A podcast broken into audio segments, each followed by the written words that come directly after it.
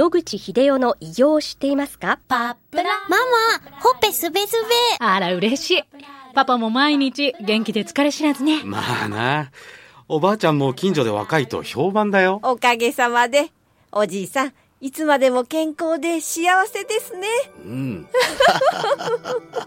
野口秀夫の医師により開発されたパプラール。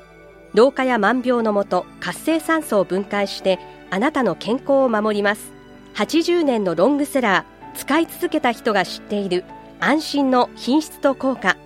その悩みいつまで我慢しますか？お問い合わせは東洋厚生製薬所または武蔵野製薬へ。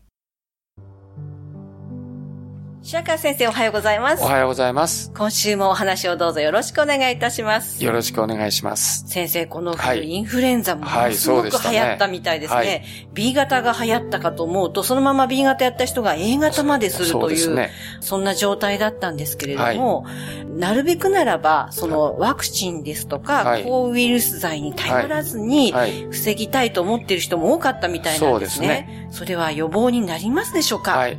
綺麗になっちゃったんです世の中がね。これアレルギーにも関係してますけども、はい、要するにワクチンの効果が続かなくなっちゃったんですね。はい、昔は結核菌もいました。何菌もいました。それからいろんなウイルスもうようよその辺飛んでたんですね。ところが、綺麗になっちゃってなくなっちゃった。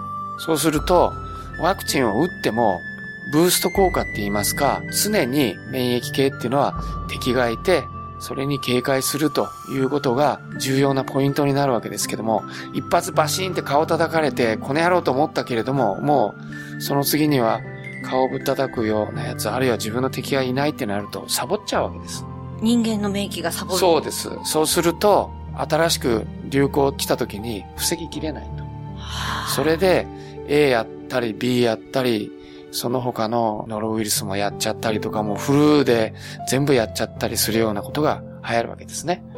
それと同じように、マシンとか風疹も昔はもうみんな子供の時にやっちゃったんですけども、今子供の時にやる人ほとんどいないんですね。それでワクチンを受けます。昔みたいにそのマシンや風疹ウイルスがうろちょろうろちょろその辺いないので、ワクチンやって免疫抗体を作ってもそれが長続きしないんですね。そうすると今大問題になってますけども、お母さんが妊娠した時に風疹ウイルスにかかる人がたくさん出てきてるわけです。昔はもう子供の時にほぼ全員かかっているので、そういうことはないわけですね。ところが、お母さんが風疹に移った経験がないもんですから、新たに移る。その時にちょうど妊娠してると、そのウイルスのために、あの、胎児が危険を起こしてしまうというのが今とても流行ってまして、それと同じことで、世の中綺麗になりすぎたために、非常にウイルスやばい菌に対する抵抗が弱まって、ワクチンは打ってるけれども、効かないと。あるいは全部かかってしまうという事態になってるんだと思います。はい。つまり先生、人の免疫弱くなってる。うん、そうですね。ワクチンをでは打つしかないっていうことですか、はい、いや、ワクチンを打ってもですね、一番重要なことは、ある程度の濃度のウイルスとかばい菌がそれを補うように周りにいるということの状態がないとダメなわけです。そういうことなんですね。うん、例えば、まあ、インフルエンザ A があると。うんで、インフルエンザ A のワクチンを打った。うん、ちょっとは効いているけれど、インフルエンザの菌が周りにないと、それに対する抵抗力はすぐに落ちちゃうと。そうですね。いうことなんですか？それから、インフルエンザ A だけではなくて、まあ、いろんな混合で病気って起こるわけです。他のウイルスに対する抗体とかも落ちてるわけですね。そういう混合感染が起きて、最後にインフルエンザが登場してきて一番強力だから、それが表へ出てくるわけですね。ところが、それまでの前座で免疫が全然他のを殺していないので、インフルエンザをウイルスが感染した時に、他の菌によって免疫系が弱まっている、あるいは免疫系がそっちの方を退治しようと思って、まあ一生懸命仕事をしてて、おろそかになってて、インフルエンザを倒すための総力を上げてできないと。うん、そういうような状態が体の中に起こってるんではないかと思います。はい、そうしますと、防ぎようがないということですか？うん。ですので、どうしたらいいかっていうと、基本的にもう免疫力を上げておくためにはどうしたらいいかということになります。はい、その免疫力をコントロールしているのは腸内細菌なので、いつも刺激して腸内細菌からの信号で免疫系がいつも活発に警戒している状態に誘導することが可能なわけです。最近、腸内細菌をどうやって入るか、例えばヨーグルトの中のどれがいいとか、有名な話はあの、RS1 っていうヨーグルトありますね。で、あれが佐賀県の有田市で小学生に飲ましたのかな。それで、ある年のインフルエンザのかかった子供さんはわずか数人しかいなかった。で、他の都市で普通のワクチンを受けさせて、普通に過ごさせたのは、まあ、何百人で出てくるわけです。その差があると。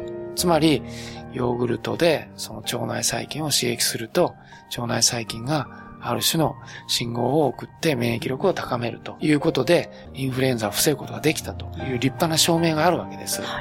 そういうことだったら、そういうヨーグルトを使うことによって、まあ副作用なくインフルエンザを抑えるようにするということの方がずっといい方法だと思います。先生、ヨーグルトの他にも、腸内免疫を刺激するものっていうのはあるんですか？はい。いろんなサプリメントございますので、そういうものであげるものもありますが、現在データとしてきちっと確立されているのは腸内細菌が一番多いと思いますけどね。はい。腸内細菌を刺激するのには、うん、ヨーグルトの他にも発酵食品であれば。そうですね。はい。発酵食品もいいと思います。ただ、それもきちっとしたデータが取れているものがないので、おそらく、今のところはヨーグルトがインフルエンザに対しての防衛として優れたものになるんじゃないかなと私は思っています。はい。ありがとうございます。はい、このお話の続きはまた来週お願いいたします。はい、お話のお相手は FM 西東京の飯島千尋でした。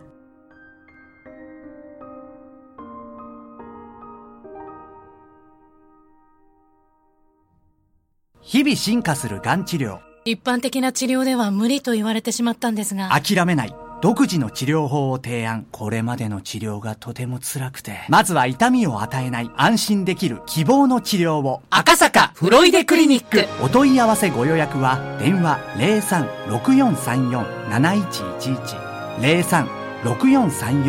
03-6434-7111